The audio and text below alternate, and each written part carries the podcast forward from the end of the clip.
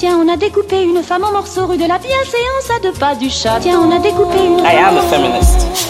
Je vous obsède avec une Je ne me constance suis pas conduit qui appelle quand même je me suis l'admiration. conduit d'une façon conforme à ce qu'on attend d'une jeune fille d'abord et d'une femme ensuite. I'm sorry that I didn't become the world's first black classic pianist. Je crois qu'une femme qui existe dans son temps, à l'intérieur de son temps, n'a pas d'époque, elle marque son époque. Welcome to La Poudre, an intimate, in depth conversation with inspiring women. They are artists or activists. They are creative. They're powerful.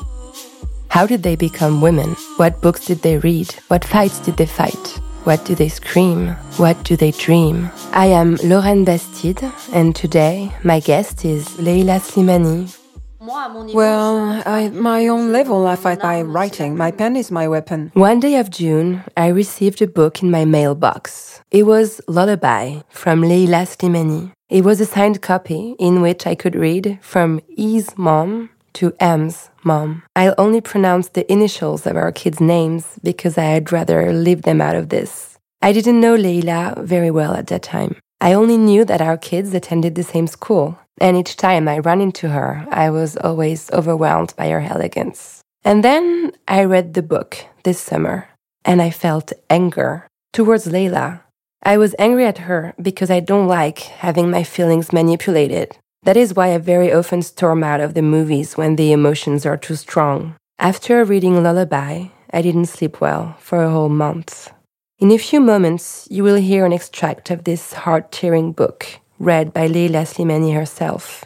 Lullaby is a masterpiece, which received the very prestigious Goncourt Prize. It is the first time my guest in La Poudre is a Goncourt Prize winner. Classy, isn't it? With Leila Slimani, we talked about Morocco, the Bobos, and maternal instinct. Leila Slimani, habituellement dans La Poudre, on essaye d'être euh, sur le temps. Leila Slimani, usually in La Poudre, we avoid commenting the daily news in order to focus on timeless subjects. But in your case, it is really difficult not to talk about current events. Your second novel, Lullaby, just won the Goncourt Prize. And a few days ago, the ex prime minister announced he was running for presidency with a speech mentioning your name. How are you doing, Leila? Euh, je vais très bien. Euh, effectivement, oui, l'actualité pour moi est assez chargée. I am uh, very well. Indeed, I received the Goncourt a month ago, yet it almost feels far away. Uh, regarding Manuel Valls, I took him mentioning me uh, with amusement, since he included me in a group of uh, authors who are so prestigious. It's, uh, it's intimidating. He spoke about French. Uh, he spoke about French culture. He spoke about Victor Hugo, about Rabelais, and this freshly arrived uh, Leila Slimani. Victor Hugo, de Rabelais et de cette Leila Slimani, voilà, nouvellement arrivée sur la scène littéraire. Are you a political person? Oui, Uh, yes, I am a political person, meaning uh, I take interest in how we live together in a society. I am a political animal, as philosophy put c'est in. Uh, however, I'm less and less politician. When I was in Science Po, I took a lot of interest in political parties' life. I read everything about it in the media, the little stories, the little polemics fascinated me. Today, not at all. You were born in Rabat. You grew up in Morocco. What was it like to grow up there? Euh, bah, c'était très bien. Enfin, moi, j'ai eu une, une enfance plutôt heureuse. J'ai Uh, it was very good. I had quite a happy childhood. I grew up in a city who was the capital and a, a provincial town uh, all at once. Rabat was small and very calm, very quiet. Plus, Morocco in the 90s was different from today. It was King Hassan II Morocco, a very monitored country with a very authoritarian power. The medias, the television, all of that was regulated. I live in the city of the royal palace of diplomats, politicians, and public officials. Um, it was also a very calm city where people tended to do things at home. A very modest city I grew up in. Most of the time, hanging at home with my friends, and we made the most of the nice weather of nature of my grandparents who lived in the countryside and whom I often visited. Thus, uh, a quite peaceful and uh, happy childhood. de mes grands-parents qui habitaient à la campagne, que j'allais beaucoup voir. Donc euh, une enfance plutôt paisible et heureuse. Vous, avez, vous aviez conscience de ce... De Were you aware of the censorship when you were a child? Oui, j'en avais conscience. Enfin, euh, Yes, my awareness started rising when I became a teenager because it was impossible to ignore the fact that we had to be careful of what we said in public places. I could see at my parents' attitude that our telephone was tapped, for instance. It was public knowledge. Uh, we knew that at the coffee shop, half other people were part of the police. We could never read the newspapers because they were simply unreadable, filled with nonsense, just like the Soviet Russia's Pravda. But since we were outsiders, we almost made fun of the situation. We were quite ironic about it. We perfectly knew what happened to political opponents. The Oufkir case had just occurred. We were actually uh, witnessing the end of the reign. Things got a little better while I was uh, in high school in 98. A government of alternates took place. Morocco started to open up. And then, when I arrived in France, Hassan II died. Je suis arrivée en France. C'était, euh, c'était What kind of parents were your parents? How did they talk to you when you were a little girl? Sur quel ton, sur quel mode Euh, ils nous parlaient euh, comme à des. They would talk to us, um, I'd say, they would talk to us like adults, but it's not quite right. They would talk to us like they were talking to reasonable, intelligent beings gifted with common sense. They would never talk to us uh, like we were babies, intellectually inferior or responsible beings. Ils nous parlaient. They, they would always try to elevate us. Ils étaient très exigeants. They were very demanding intellectually. They never treated us like stupid. Comme des, comme des idiotes. And they passed on a lot too. Uh, we could always debate. Dinners at home were very animated. We spoke a lot. In Morocco, especially in some backgrounds, children are often raised separately from their parents. They wouldn't necessarily have dinner with them. There is a lot of respect for parents and elderly people in general, which leads to less sharing, especially on private matters. My, my parents were the exact opposite. And I had many friends, and they loved coming over because we would always laugh together so much. They found it so surprising. We could totally tell my father, ils trouvaient ça étonnant. What you are saying is nonsense. I disagree. Conversation could get heated, but we were always allowed to speak our minds. Alors, ça, on pouvait s'échauffer et tout, mais on avait toujours le droit de, de parler. Et ça, mes parents appréciaient beaucoup. And your mother, who I think was a doctor, what kind of woman was she? Euh, ma mère, c'est une femme. euh, Uh, my mother was a very independent woman. She was a fighter and very ambitious too. She worked a lot when we were little girls. I remember her leaving early in the morning and coming back late at night. She was uh, very passionate about her work, and she transmitted us that passion a passion for science, but above all, human. She loved uh, the human dimension of her work, plus uh, practicing medicine in the 90s in Morocco meant taking care of a population that could not afford medical treatment. It is still the case today. Offering uh, quality care to people who cannot afford it can put you in difficult moral and uh, human situations. morale, humaine, qui sont Dimension très, Social dilemmas. Exactly, social dilemmas. It was complicated, and my mother was keen on passing this on to us.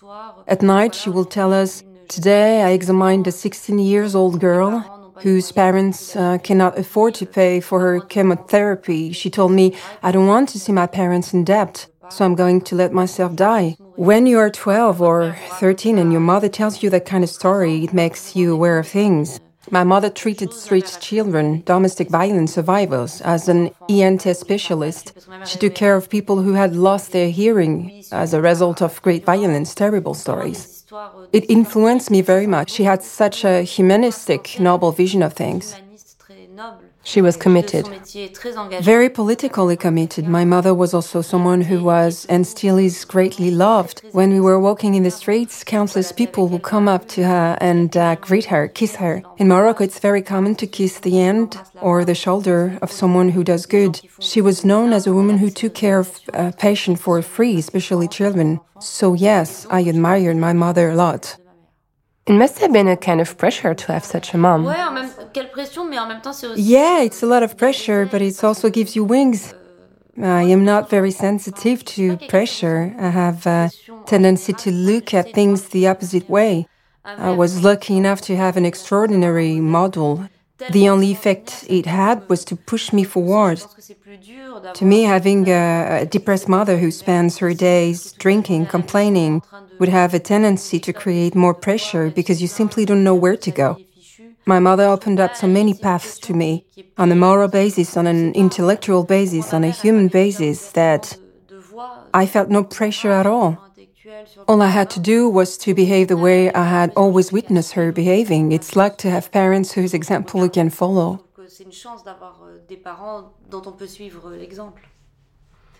Were you born a woman or did you rather become one? I think I became one. I was born a girl, that I know for sure.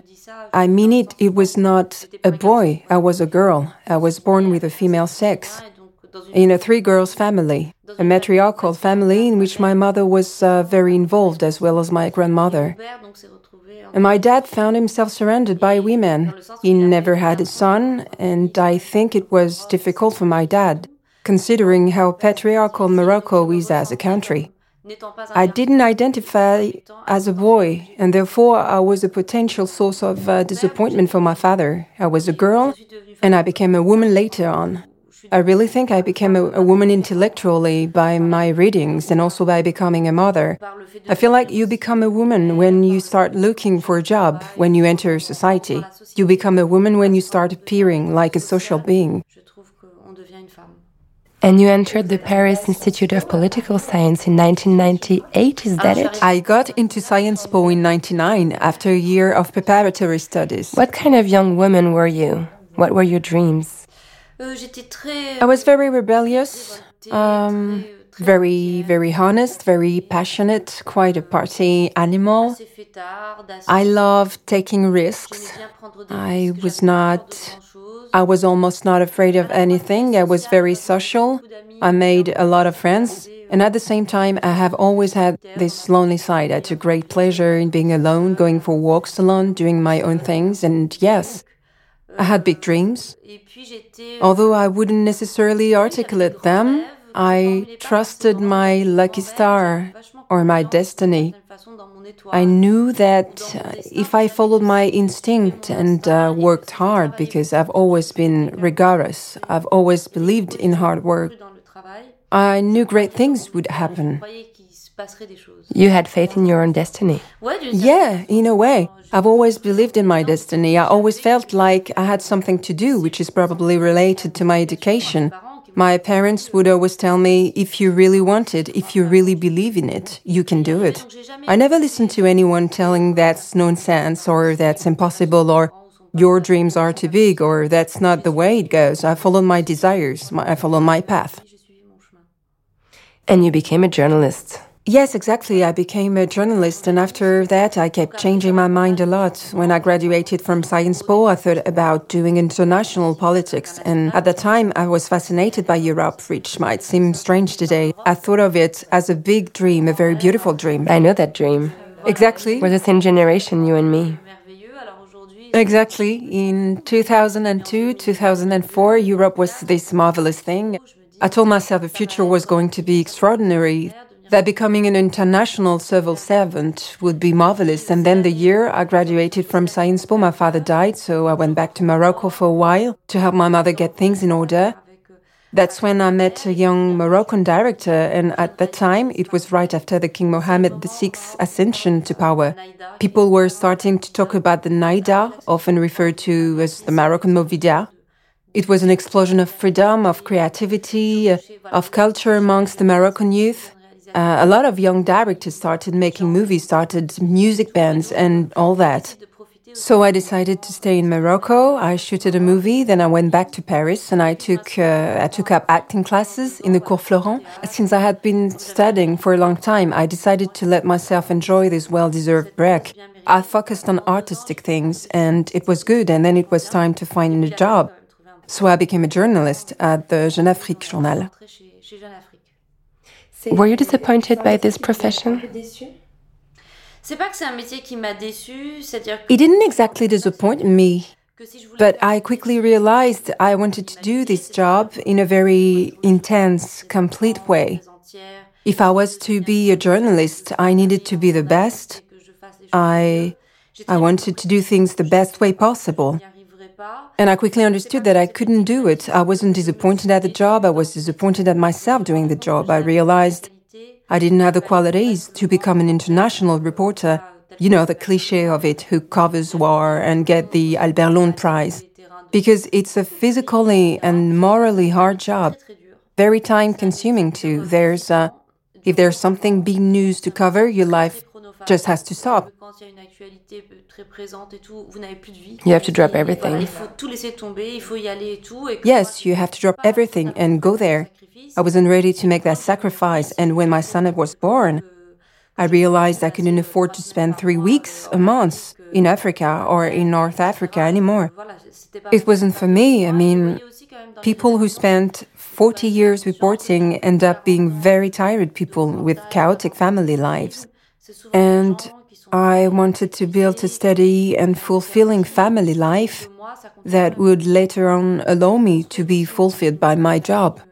stable et épanouissante qui me permettrait après de voilà de m'épanouir dans mon métier. Mm. I'm asking you because the main character of your first novel, Dans le jardin de l'ogre, in the ogre's garden, Adele, is a journalist, and she doesn't find excitement in her job. Is that what was missing? Excitement. Alors euh, Adèle, elle est encore excessive parce que Adèle, So Adele is excessive. She's also very passive, very lazy. euh, voilà, elle est I thought it would be interesting to create that type of female character. To me, that passivity is the most interesting part of her. Not necessarily her sexuality. And also the fact that she doesn't care about pretty much anything. She goes with the flow, and that's very poorly viewed.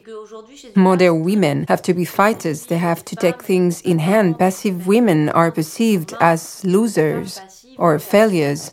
I really feel like there is a particularly harsh gaze on female passivity, whereas perhaps a man would be easily forgiven for it. on serait peut-être plus plus indulgent. Les femmes aujourd'hui, on est très exigeants. bon vivant. Yeah, I'd be called a good natured on est bon vivant, person. ou alors on dirait il se pose des questions. Yes, exactly. Everyone would say he's a good natured person, that he has a lot of questioning going on, that he's got depth. Évidemment, dans une période Femininity is being fully redefined lately, and I thought it would be interesting to set up a character intéressant de mettre who's very passive, very lazy, who doesn't find any fulfillment in her job. Hmm. She's lazy and she's also kind of addicted to sex. Yes, of course. Adele is a slut. Oui, dans le dans le langage et dans le regard. Yes, from a lot of people's point of view, she's a slut. But above all, she's a very unhappy woman. She's a lonely woman, a woman looking for something. There is a huge void inside of her. She has an acute feeling of her own loneliness and she's looking to fill this void. But she has no idea what could actually fill it. She doesn't know where she's going. She feels a perpetuous vertigo. And then sexuality progressively becomes an addiction. It drives her from one situation to another. But she has actually lost control. She endures. It doesn't bring her any kind of satisfaction. There is absolutely no form of real seduction. She's into some sort of a sexual consumption, and as soon as it is consumed, she needs to move on to the next thing. She needs more. Consommation quoi, de, de l'objet sexuel et puis dès que c'est consommé, voilà, il faut passer de nouveau à, à autre chose. When you wrote this book, you were 32 years old. Ouais. It's kind Yes. of late for a first novel. What makes you wake up one day and say, I'm a writer? Bah, c'est tard et en même temps euh, et en même temps c'est pas tard parce que c'est euh, Well, it's late, and at the same time, it's not late. It's uh, in the general average, actually. Most of first novels are written around that age, 32 years old. And I think it really makes sense because at that age, You're out of your teenage years, which is youth in its uh, freest, fastidious, and sometimes also very naive form. And you already entered some form of um, adulthood without being completely damaged by it. I think it is the perfect situation to write because you kept uh, youth's enthusiasm but lost its naivety literature can't bear. Literature can't afford soft words. de naïveté que la littérature ne supporte pas du tout. Et les bons sentiments que la littérature ne, ne supporte pas. Alors au sujet de ce premier Moroccan author Tahar Ben Jelloun wrote a very beautiful article about this book. He wrote, She's a Moroccan woman who dares and handle things without caution. A Moroccan woman who dares. Was it worth being highlighted? Euh, oui. Mm, yes, I think it was.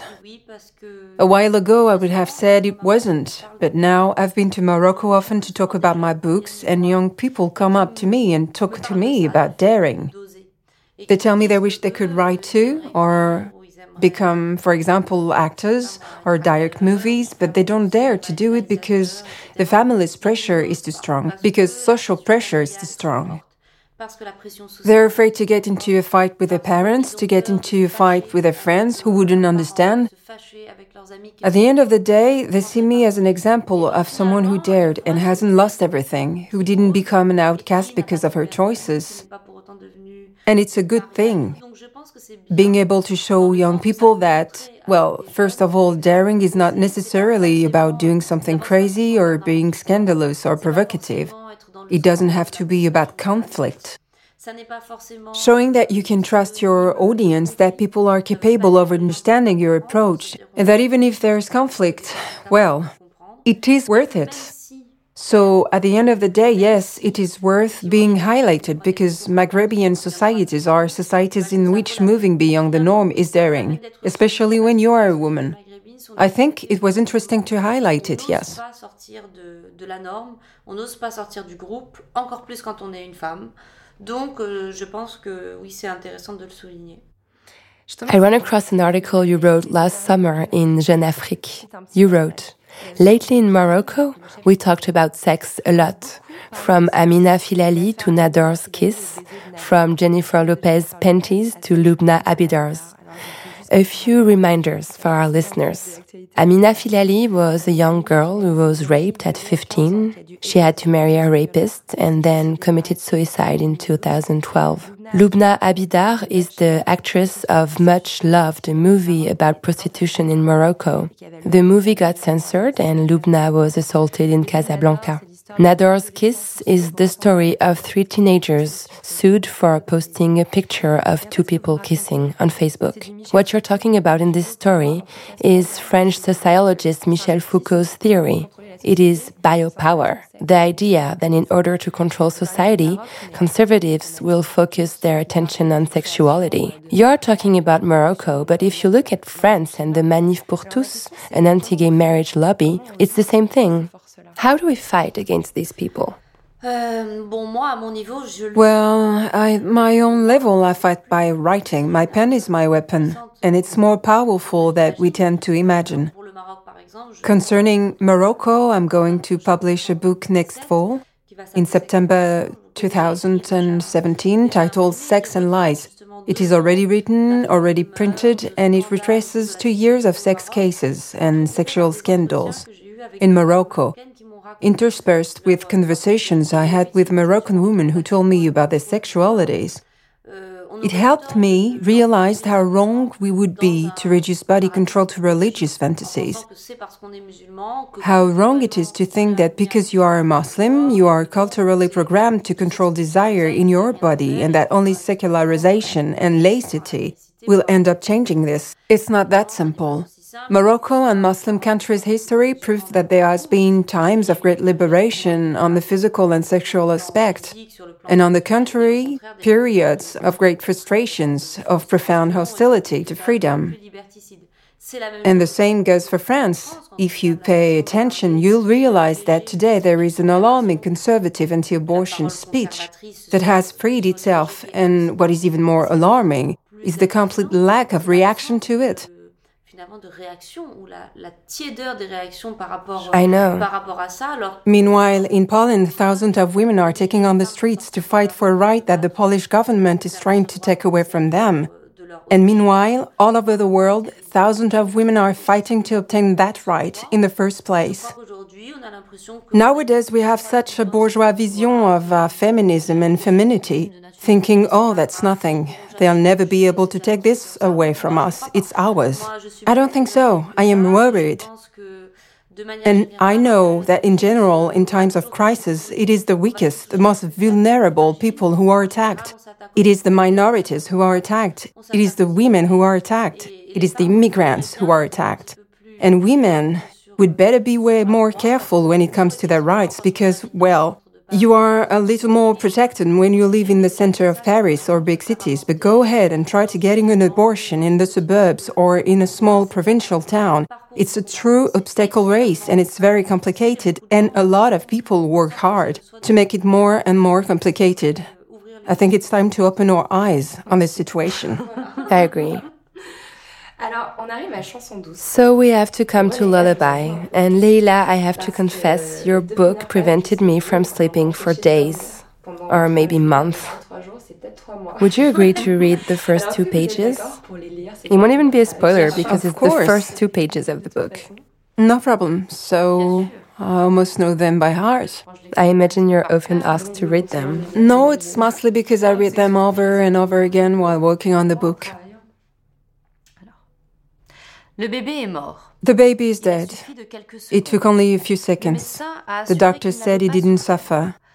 The broken body, surrounded by toys, was put into a grey bag, which they zipped shut. qui flottait au milieu des jours. The little girl was still alive when the ambulance arrived.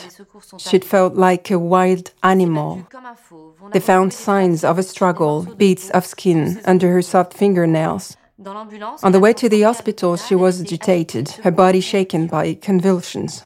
Eyes bulging, she seemed to be gasping for air. Her throat was filled with blood. Her lungs had been punctured, her head smashed violently against the blue chest of drawers. They photographed the crime scene. They dusted for fingerprints and measured the surface area of the bathroom and the children's bedroom. On the floor, the prince's rug was soaked with blood. The changing table had been knocked sideways. The toys were put in transparent bags and sealed as evidence. Even the blue chest of drawers will be used in the trial. The mother was in state of shock. That's what the paramedics said, what the police repeated, what the journalists wrote. When she went into the room where the children lay, she let out a scream, a scream from deep within, the howl of a she wolf. It made the walls tremble. Night fell on this May Day. She vomited, and that was how the police found her, squatting in the bedroom, her clothes soiled, shuddering like a mad woman. She screamed her lungs out. The ambulance man noted discreetly and they picked her up, even though she resisted and kicked out at them. They lifted her slowly to her feet, and the young female trainee paramedic administered a tranquilizer. It was her first month on the job. They had to save the other one too, of course, with the same level of professionalism, without emotion. She didn't know how to die, she only knew how to give death. She had slashed both her wrists and stabbed the knife in her throat. She must have lost consciousness, lying next to the coat. They took her pulse and blood pressure. They moved her onto the stretcher, and the young trainee applied pressure on the wound in her neck. The neighbors have gathered outside the building, women mostly. It will soon be time to fetch the children from school. They stare at the ambulance, puffy eyed. They cry, and they want to know. They stand on tiptoe, trying to make out what is happening behind the police garden inside the ambulance as it sets off, sirens screaming. They whisper to one another. Already the rumor is spreading. Something terrible has happened to the children. It is a handsome apartment building on Rue d'Hauteville in Paris 10th arrondissement, a building where neighbors offer friendly greetings, even if they don't know each other. The Massés apartment is on the fifth floor. It's the smallest apartment in the building. Paul and Marianne built a dividing wall in the living room when the second child was born. They sleep in one half of that room and cramped space between the kitchen and the window that overlooks the street. Miriam's like Berber rugs and furniture that she finds in antique store. She had hung Japanese prints on the wall. Today, she came home early. She cut short a meeting and put off the examination of a dossier until tomorrow. Sitting on a folding seat on a Line 7 train, she thought about how she would surprise her children. During the short walk from the metro station, she stopped at a baker's. She bought a baguette, a dessert for the little ones, and an orange cake for the nanny, her favorite. She thought about taking the children to the fairground rides. After that, they would buy the food for dinner together. Mila would ask for a toy. Adam would suck on a crust of bread in his pushchair. Adam is dead. Mila will be too. Soon. I have chills everywhere. I have tears in my eyes. Thank you, Leila. I'll serve us some tea now if it's okay with you. Yes, thank you. Thank you very much.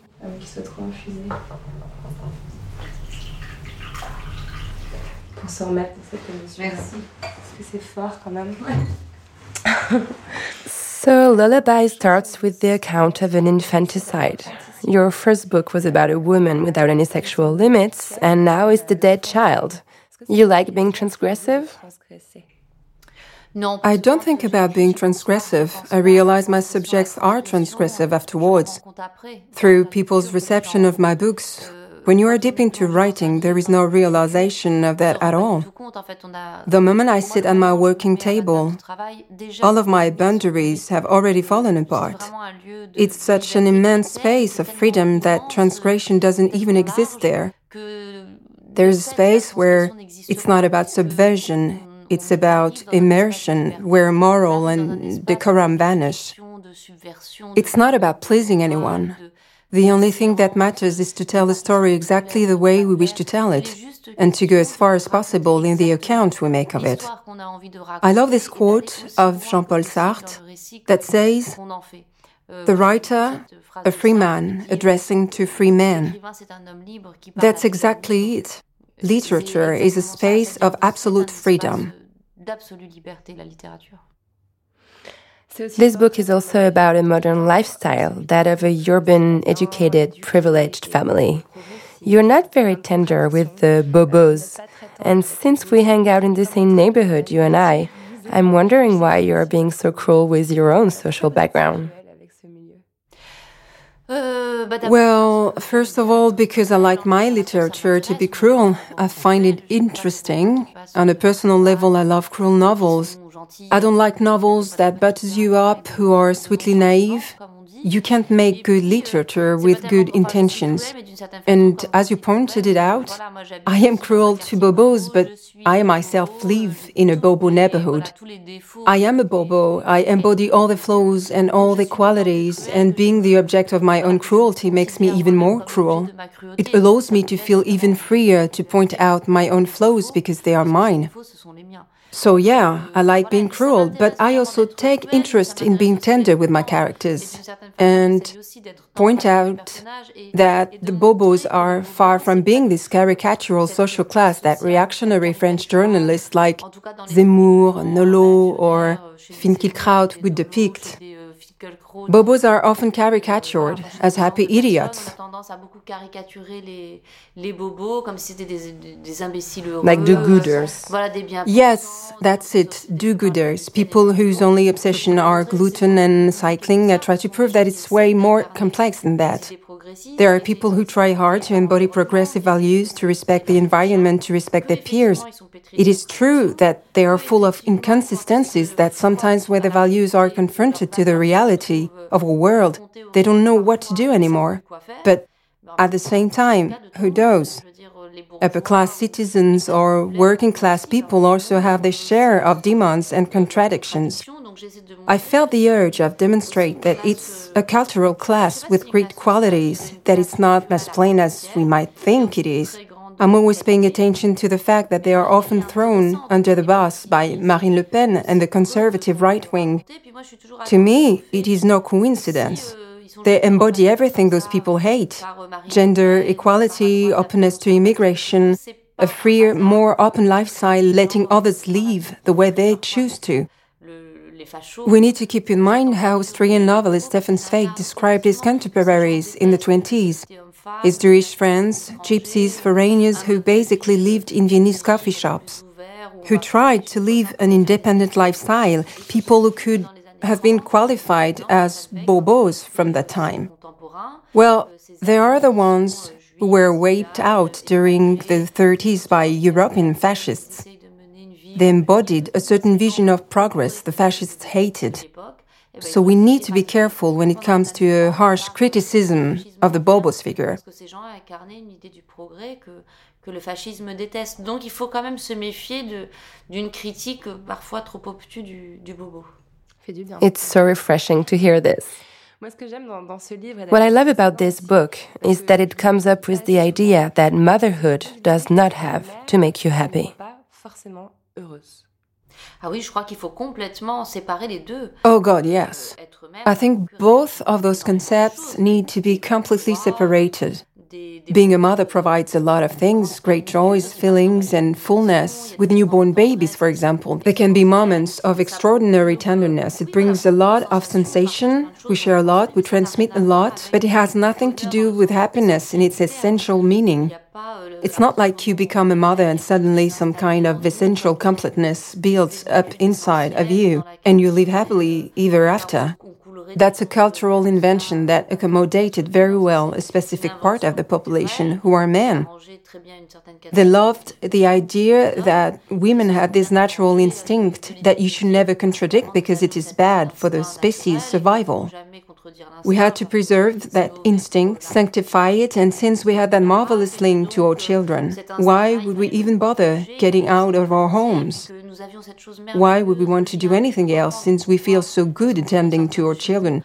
Saying that being with our children doesn't make us feel good is contradicting 100 years of speeches that impose this happiness to us. We didn't have a choice between being a mother and feeling happy. An unhappy mother was an outcast, a bad woman, I claim the fact that sometimes, yes, sometimes, playing with my son bores me. Sometimes I just want to get out of my house and it doesn't change anything to the love we feel for our children. But it's not bringing us more happiness than it brings to the fathers who also need to maintain a social and individual life. I am totally opposed to the idea we should lock up mothers in their maternal instinct or some form of happiness that would supposedly come out from an hormone. That's ridiculous. Ni dans un instinct maternel, ni dans un bonheur, euh, voilà, qui viendrait de je ne sais quelle hormone euh, ridicule. Even kids cannot feel the void of loneliness. Well, yes, totally. He doesn't feel the void of loneliness, and it was uh, violent for me to realize it because I've always felt very lonely and uh, I will probably feel that way until the end of my life. So, you know, even if it doesn't really make me unhappy, sometimes it can make me feel a bit melancholic or sad. It makes me feel alone in a room full of people. So, when you are a young woman and uh, you are influenced by centuries of social conditioning, you kind of hope becoming a mother will prevent you from ever feeling alone again. You think you will create a small being that will understand you perfectly, and uh, even if he doesn't, the love you will feel for him and the love he will feel for you would fill all those moments of loneliness and sadness. And then suddenly you realize it's absolutely wrong, that it's even quite the opposite when you feel alone with your child, having troubles, not feeling well, and he chooses that moment to selfishly insist on playing with his toy. And the only thing you can think of is to cry. Well, you feel even more lonely. You feel lonely because you are failing to being his mother. You can come to take an interest in his little toy. That kind of loneliness is very hard to identify, very hard to recount, but it does exist. Elle est difficile à raconter, mais elle existe. It feels so good to hear you name it. That's so liberating for women. Yes, of course. It's a way to liberate them from that burden. I don't see why, to this day, we should bear the brunt of guilt of those dark thoughts on our own. I feel like the fathers are very liberated from all that. If a father comes home after a work day and doesn't feel like playing with his kids, we will have the tendency to say, Leave your father alone, he's tired. If a mother comes home and sits on her couch saying, I don't feel like cooking, I don't feel like playing, well, we'll say, What is she doing? She's failing at her job. When a mother comes home, she has to start doing her second job. And even if it's not said out loud, we are conditioned by our upbringing, by seeing our mothers do it because that's just the way it was. So we're going to get up, start cooking, picking up stuff, cleaning up, and complain about the fact that nobody else does it. It's sad that we are still locked up in this vicious circle. Modern men are mature enough to understand that not only we need to share the chores, but we also need to reject those little sentences, those sentences like, oh, poor him, he travels so much, he never gets to see his family. And when it's the mother who travels a lot, oh my God, those poor kids, they never get to see their mother. They miss no—that's just not possible. I can't stand that type of remarks anymore. It's uh, utterly irritating. You know what? All this is linked to one thing, one only thing. The There uterus. is. It's my obsession. so I'm going to ask you the question I ask to every woman I meet here. How do you get along with your uterus? Bah, en ce moment, c'est un peu particulier parce qu'il est habité, donc. euh, Well, at the present time, it's a bit particular because it is inhabited. I could almost say it is haunted. So we get along quite well, since it's alive and it's living its most beautiful moment. Well, it's kind of weird to bear something inside of your body that is supposed to have a purpose, but who most of the time is useless. A hundred years ago, women had 16 children in a lifetime, so it almost always had a purpose, which is not the case anymore. Nowadays, we forget about it most of the time, and we can stand to be constantly brought back to it socially, culturally, no matter how little use we make of it. So, today I'm pregnant, and it's true that being pregnant, your perception changes because the magical fact of being able to create another being makes you realize currently in my body, there are two hearts, four lungs, four kidneys. That's, that magic keeps fascinating me. It's extraordinary. And that fascination is absolutely unrelated to my gender. It's related to biology, which makes it nonetheless fascinating. So, yeah, I'm currently quite admiring my uterus and what it is capable to do. Voilà, c'est admiratif de mon utérus. It must be the est capable de hormones. Voilà. Ouais, je pense. So, to get back to Lullaby, this book carries also a strong social criticism. It is about the nannies, who are often immigrant women, which is not Louise's case, the nanny of the book. In your novel, the mother doesn't want an Arabic speaking nanny. Was it something that came to your mind as a mom? Well, of course, I think every parent who ever hired someone to take care of their children ask themselves billions of questions. What should be my criteria? How will I choose them? How should I act towards them? Should I be familiar, somewhat friendly? On the contrary, should I remain professional or even cold?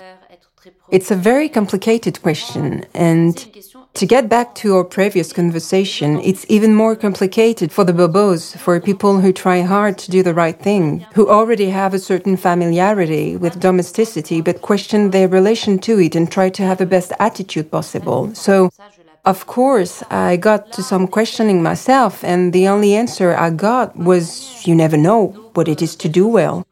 And you can do well all the time.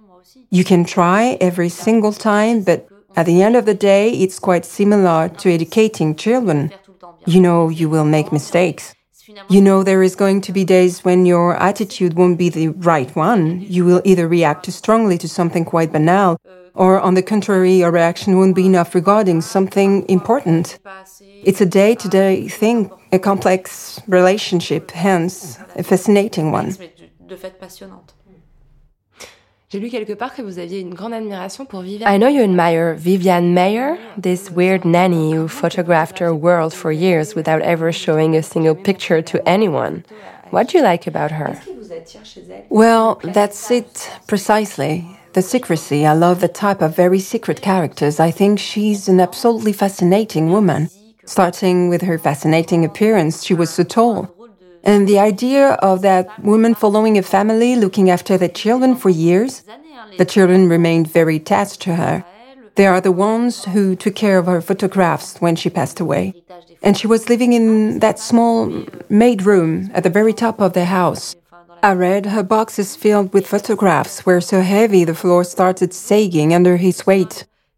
Actually, they were not even photographs, but film strips, since she didn't even develop the images. Living like that in secrecy is absolutely fascinating. And what's even more particular was the choice of the photography in the 50s. It was a woman who took pictures without having any idea of what they will look like, and who's going to keep on doing it with blind confidence. For a writer, it's a fascinating character since, as an artist, we do things to see them, to live them. We want the book to exist on a bookstore shelf. I found it extraordinary to be able to devote your whole life to something in an absolutely gratuitous way, without even knowing what it looks like. It's a magnificent artistic gesture. Who are the women you admire, the women you read? Well, there are two women I admire greatly. They really are my traveling companion. I read them again and again. I really love them. There are two women who come from two completely different eras, but say quite similar things. Virginia Woolf, a British writer, and Fatima Mernissi, a Moroccan sociologist who was a professor in prestigious American university for a long time. They both are women who reflect on women's presence in public spaces in the world. What is it like to be a woman who enters a restaurant, a library, a woman who gets married and therefore gets a home, a place where limits are given to her? What are boundaries to a woman? Is it the same for men? How we as women live with invisible boundaries that men doesn't necessarily see, that even ourselves try to deny their existence sometimes, but they keep coming back.